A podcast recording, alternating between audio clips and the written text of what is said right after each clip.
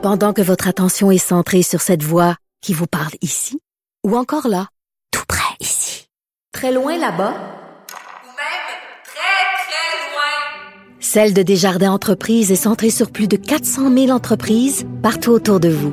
Depuis plus de 120 ans, nos équipes dédiées accompagnent les entrepreneurs d'ici à chaque étape pour qu'ils puissent rester centrés sur ce qui compte, la croissance de leur entreprise. Parce qu'en immobilier, pour être à son affaire, suivez les conseils de nos experts. Via Capital, les courtiers immobiliers qu'on aime référer. Bonne écoute.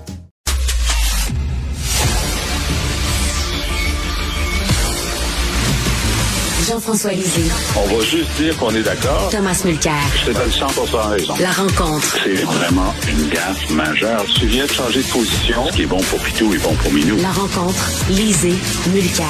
Alors Tom, on va parler tantôt de Catherine Dorion qui prend ses distances avec Gabriel Nadeau-Dubois, mais toi tu veux me parler de Mélanie Joly qui prend ses distances avec Justin Trudeau. Oui, parce que Trudeau est en train d'utiliser la même ligne que les Américains. Ça prend une pause humanitaire, puis il a même ajouté un adjectif en fin de semaine, une pause substantielle. Très bien, on comprend exactement ce qu'ils veulent dire. Là, out of the blue, euh, Mélanie Joly a décidé qu'elle adoptait pas la ligne américaine, mais la ligne française de, de Macron. Macron dit il faut travailler vers un cessez-le-feu. Grosse différence entre une pause humanitaire parce qu'on a, on a décidé qu'il y aurait des pauses de quatre heures par jour pour laisser les gens sortir et laisser les vivres rentrer euh, dans le nord du Gaza. Mais tout d'un coup, elle est en train de dire non, non, c'est un cessez-le-feu. Et un cessez-le-feu, on comprend ce que ça veut dire, que Israël n'aura plus le droit de mener sa guerre contre le Hamas. C'est ça un cessez-le-feu. Et donc, c'est très différent en termes de politique internationale pour le Canada. Trudeau a sans la ramener à l'ordre, a corrigé publiquement ce qu'elle avait dit. C'est pas la politique du Canada, mais honnêtement, je me demande si Mélanie Joly sent pas que Trudeau est, est en train de, de, préparer sa sortie, puis si elle veut, puis d'après les gens proches d'elle, elle voudrait bien, une excellente politicienne, hein, euh, Mélanie Joly, mais pour elle de sortir si clairement de la ligne établie de Trudeau, je me demande si elle n'est pas en train d'essayer d'avoir du territoire propre à elle. Quand viendra le temps de se présenter à la chefferie le cas échéant, parce que c'est sûr qu'il y a beaucoup de gens qui sont d'accord avec Mélanie Joly et pas d'accord avec Trudeau. Même 23 membres de son caucus sont d'accord avec Mélanie Joly. Alors, euh, on va voir la suite. Et Jean-François, toute cette question-là d'Israël, ça, ça divise le Parti démocrate aux États-Unis, on l'a vu, hein, et là, c'est en train de diviser le Parti libéral fédéral. Oui, c'est sûr, parce que dans cette coalition, euh, il y a des gens qui viennent de la communauté musulmane, il y a des gens qui viennent de la communauté juive, et, euh, on voit, euh, c'est très apparent lorsqu'on entend certains représentants qu'ils sont, ils, ne parlent pas du même point de vue, mais même s'ils parlent du même sujet. Moi, ce qui m'a beaucoup étonné et franchement choqué de la déclaration de Mélanie Joly, qui faisait un bon parcours, je trouve, au ministère des Affaires étrangères. De, de, des affaires mondiales. Ici, on, au Canada, on a des affaires mondiales. Euh, c'est ça, global affaires. C'est lorsqu'elle dit qu'il faut réunir des conditions pour entamer des négociations avec le Hamas. Négocier avec le Hamas.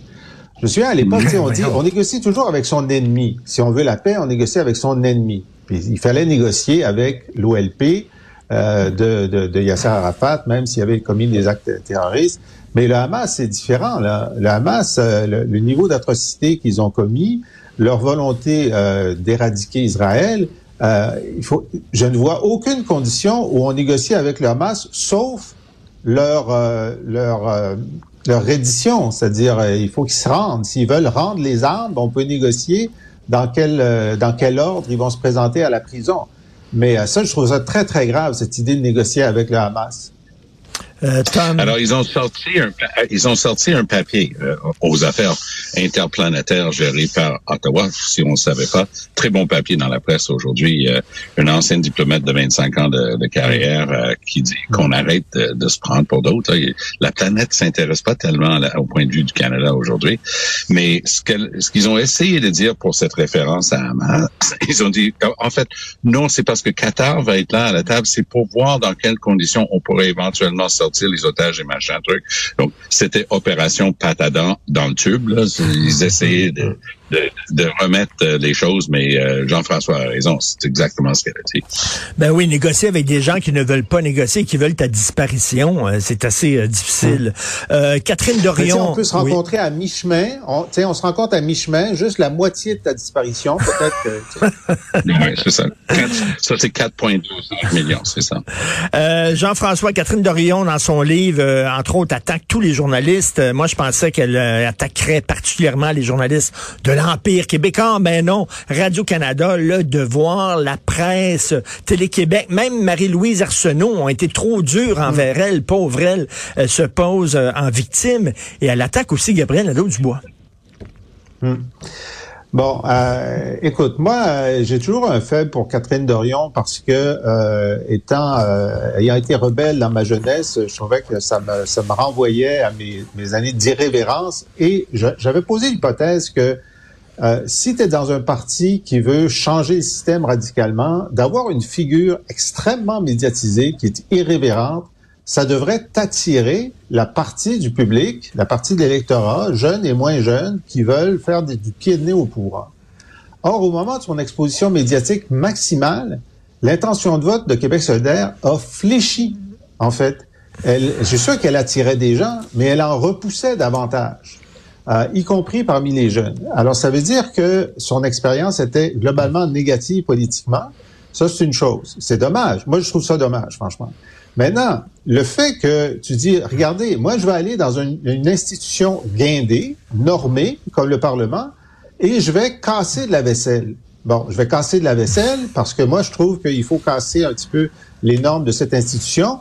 Puis là, se scandaliser que tout le monde en parle puis que tout le monde lui demande pourquoi tu casses la vaisselle, qu'est-ce que tu as d'affaire à casser de la ben vaisselle, puis tous les mononcles et les matantes, les Denise Bombardier, Mario Dumont, puis euh, Richard Martineau disent ça n'a pas d'allure qu'elle casse la vaisselle. Ben oui, mais si tu es irrévérencieux, d'abord, ton objectif, c'est que les mononcles et les matantes soient fâchés pour que tous les, les rebelles soient d'accord avec toi.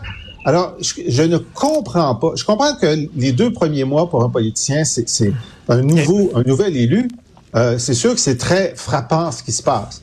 Mais une fois que tu as passé ce cap-là, tu dis, mais c'est ça, c'est l'univers dans lequel j'agis mais, mais, mais, et je dois utiliser ça à, à bon escient. Ben, c'est la même chose avec euh, euh, la, la, la, chanteuse qui est toujours en train de, de se montrer en, en victime. Là. écoute, tu sais, quand tu provoques, ben c'est normal que les gens réagissent. C'est ça que tu cherches. Tu veux susciter une réaction forte chez les gens. Et après ça, tu provoques, les gens réagissent. Et là, tu te plains que les gens réagissent. Euh, qu'est-ce que tu en penses, Tom? Moi, je pense qu'il y avait quelque chose de tellement authentique chez elle que c'était super rafraîchissant dans un paysage politique normée et vraiment très peu de différence des uns et des autres. Elle avait des idées, elle avait une présence que d'autres n'avaient pas. Et je dois t'avouer que moi, je l'ai trouvée vraiment bonne dans ses interventions parce qu'elle avait un fond dans ses pensées. Il y, avait de l'idée là-dedans. Ce qui était intéressant aussi, c'est qu'elle était archi authentique, un peu justement comme Manon Massé. Tu sais, si, tu connais Manon Massé depuis des décennies, tu sais que c'est ça. C'est super authentique. Tandis que GND, justement, moi, je trouve qu'il est bright, là. Il a fait des carrés rouges, mais il n'y a pas énormément d'expérience. des fois, tu te demandes, OK, est-ce qu'il est en train de dire ce qu'il pense qu'il devrait dire comme chef d'un parti à gauche, ou est-ce que ça sort d'une expérience réelle, d'un vécu de, de qui il est? Avec hmm. Dorian, on n'avait pas de doute là-dessus. Son père, par exemple, juste pour dire dans quoi elle a baigné toute sa vie, son père était l'ennemi juré d'André Arthur. Et Arthur se, se, donnait à cœur joie d'attaquer son père, qui était un avocat progressiste à Québec. Donc ça, ça fait partie de son éducation, de qui elle est. Il n'y avait rien de fondé chez elle. Et euh, Jean-François, il y a un gars qui s'appelle Philippe Bouliane. Je ne sais pas si tu as lu ça, mais il a publié un très long texte sur sa page Facebook. Philippe Bouliane, il s'occupait des communications pendant la campagne de Catherine Dorion. Il a lu le livre de Catherine Dorion. Il était, lui, euh, dans Québec solidaire. Il dit, elle nous a plus nuit qu'elle nous a aidés. On passait notre temps à recoller les pots qu'elle avait cassés. Euh, il dit euh, finalement qu'il a énormément de respect pour Gabriel Nadeau-Dubois, pas beaucoup pour Catherine Dorion. Hum. Et puis, euh, donc lui, comme tu dis, il était, il a aidé à la campagne de Catherine Dorion donc, pour se faire élire. Et il dit, sans l'appareil de QS, sans les gens qui sont venus l'aider, elle n'aurait pas été élue. Ce qui n'est pas la version de Catherine Dorion qui dit qu'essentiellement la, QS a nuit à son élection. Et ensuite, Bouliane est devenu son attaché politique. Et, et, seulement un peu plus tard, il est allé, euh, il est allé euh, s'occuper du numérique. Et donc, lui, il est aux premières loges. Puis il a beaucoup cru à Catherine Dorion. Puis il dit finalement, elle travaillait assez peu. Euh, elle ne s'occupait pas de ses dossiers. Euh, puis c'est important, les dossiers. Euh, puis il donne l'exemple, il dit, regarde, Gabriel Nadeau-Dubois, il y a trois journées pour lui, typiques. La journée, il va aux toilettes deux fois. La journée, il va une fois. Et la journée où il va pas, tellement il travaille fort. Et il donne cet exemple. Une fois, Gabriel revient d'une commission parlementaire fou de joie parce qu'il avait réussi à faire passer un amendement qui permettait aux hygiénistes dentaires d'opérer sans la supervision d'un dentiste. Ça veut dire que ça les libérait pour aller tout seul dans les CHSLD et dans les écoles. Pour lui, c'était une grande victoire. Il avait fallu travailler des heures en commission parlementaire, ce que faisait pas Catherine Dorion. Et je trouve que c'est très, ça nous dit quelque chose aussi du personnage. Non seulement elle était atypique et oui, authentique, je suis d'accord avec Tom, mais elle ne voulait pas utiliser les leviers de pouvoir à la disposition des élus pour faire de petits progrès. C'était, disons, tout changer ou rester, euh, rester sur, sur les, sur les marges. Et Jean-François Philippe Bouliane, il dit, elle s'est servie de Québec solidaire pour elle, son image personnelle, plutôt que servir le parti. Euh, donc, mm. c'est, c'est les limites de Catherine Dorion. Là. à un moment donné, là, quand on parle plus de tes phrases que, que, ce que tu as fait, euh, Tom, tu nuis plus à ton parti qu'autre chose. Oui, et je ne connais absolument pas M. Boulian, donc j'ai rien de personnel à dire sur lui. Mais est-ce que je peux juste dire que ce genre d'opération que je dé, que pardon, que je dépersonnalise, c'est une opération absolument classique de quelqu'un qui est en train de faire très mal à une formation politique. Donc, ah c'est euh, c'est Animal, Animal Farm de Orwell. Hein? Il y en a un qui ose dire non, c'était pas comme ça notre révolution, on voulait ceci et cela. Et les autres disent, hey, toi, dehors, tu sais, euh, t'es pas bon, t'es, pas dans la gang. Mm-hmm. Alors, moi, je, je, mets beaucoup, beaucoup, beaucoup de bémol autour d'une telle critique assez acerbe, euh, franchement. Euh, Jean-François, on parlait de la déclaration d'Adil Sharkawi la semaine dernière et tu disais, ben là, les policiers sont en train d'analyser ce qu'il a dit. C'était pourtant clair. Il a dit, il faut tuer les ennemis d'Israël.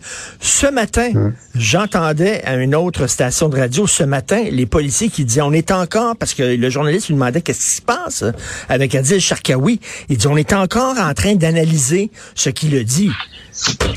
Ouais, ça fait une semaine qu'ils sont là-dessus. Là. C'est comme, des fois on, écoute un match de hockey, puis là on voit un joueur qui prend son, son, euh, son bâton puis qui tape sur la tête de l'autre puis il fait une commotion cérébrale. Puis là, on entend, oui, ben là, la Ligue est en train de faire enquête. Comment faire enquête? On a tous la vidéo. Il n'y a pas d'enquête à faire, tu sais, franchement. Ben, tu sais, Jean-François, c'est pas, c'est pas, pas le but d'Alain Côté, là. Non, non, là, l'enquête n'est pas, pas terminée à ce sujet-là. mais, euh, mais, euh, mais, donc, et pour moi, bon, euh, a annoncé qu'il allait prendre la parole à une autre manifestation bientôt. Et, et, et donc, ça, ça continue à envoyer un signal d'impunité d'impunité à ceux qui font des appels à la violence. Et je trouve ça très grave chaque jour qui passe qu'il n'y a pas une arrestation d'Ali Sharkawi pour qu'il passe devant un juge. Ensuite, il sera libéré sous caution avec condition de ne pas s'exprimer en public ou sur les réseaux sociaux jusqu'à son procès. Mais, mais je trouve c'est c'est euh, c'est terrible ce délai. Tom? Ben écoute, moi je vais aller dans le même tiroir de, de la sécurité du public parce que moi je ne comprends pas comment on peut avoir la même école juive frappée à nouveau par des balles avec les douilles laissées par terre. Les gens qui sont dans le voisinage ont dit, ils ont entendu les coups de feu, entendu une voiture partir en trombe. Et là, la communauté juive dit, ben, est-ce qu'on peut, nous, embaucher des policiers quand ils sont en dehors de leur quart de travail normal? Je m'excuse, ils n'ont pas à faire ça.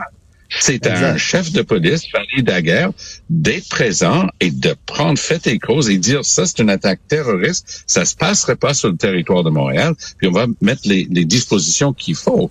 Mais peut-être je l'ai manqué et je lui attribue aucun motif. Mais j'ai j'ai trouvé aucune référence à une présence de Fadi Daguerre dans ces dossiers-là depuis les dernières semaines. Il a fait une déclaration il y a deux, trois semaines disant à la communauté juive, vous n'avez pas à cacher votre religion, très bien. Mais depuis lors, ce sont des attaques terroristes là, sur le territoire de Montréal. Arrêtons de, de, de jouer avec les mots. Alors, appelons un chat un chat. C'est ça qui s'est passé. Deuxième fois à la même école. Il n'y avait rien il y avait personne qui Ben avait oui. été mis en on nous avait dit y a- le numéro 2 du, du SPVM, effectivement, c'est lui qu'on voit depuis une semaine, avait dit que Ben la oui. présence policière serait, euh, serait serait plus forte pour la Oui, visibilité. mais le- le taux- le taux- le taux est- le- le taux est en circulation, le- école-là 24 heures par jour? L'auto est en circulation, on dit, parce qu'ils ont dit on veut être présent dans tout le quartier. Donc, l'auto est en train de se promener dans le quartier lorsqu'ils sont arrivés Ah. puis ont tiré sur l'école. Mais, mais effectivement, Ah. la question se pose, Mettez oui, deux autos. est Fadi Daguerre? Tout à fait. Sont en train encore d'analyser le discours d'Adil Sharkawi. Merci, monsieur. Toujours un plaisir et un privilège de vous parler. Merci. Bonne journée. À demain. Salut.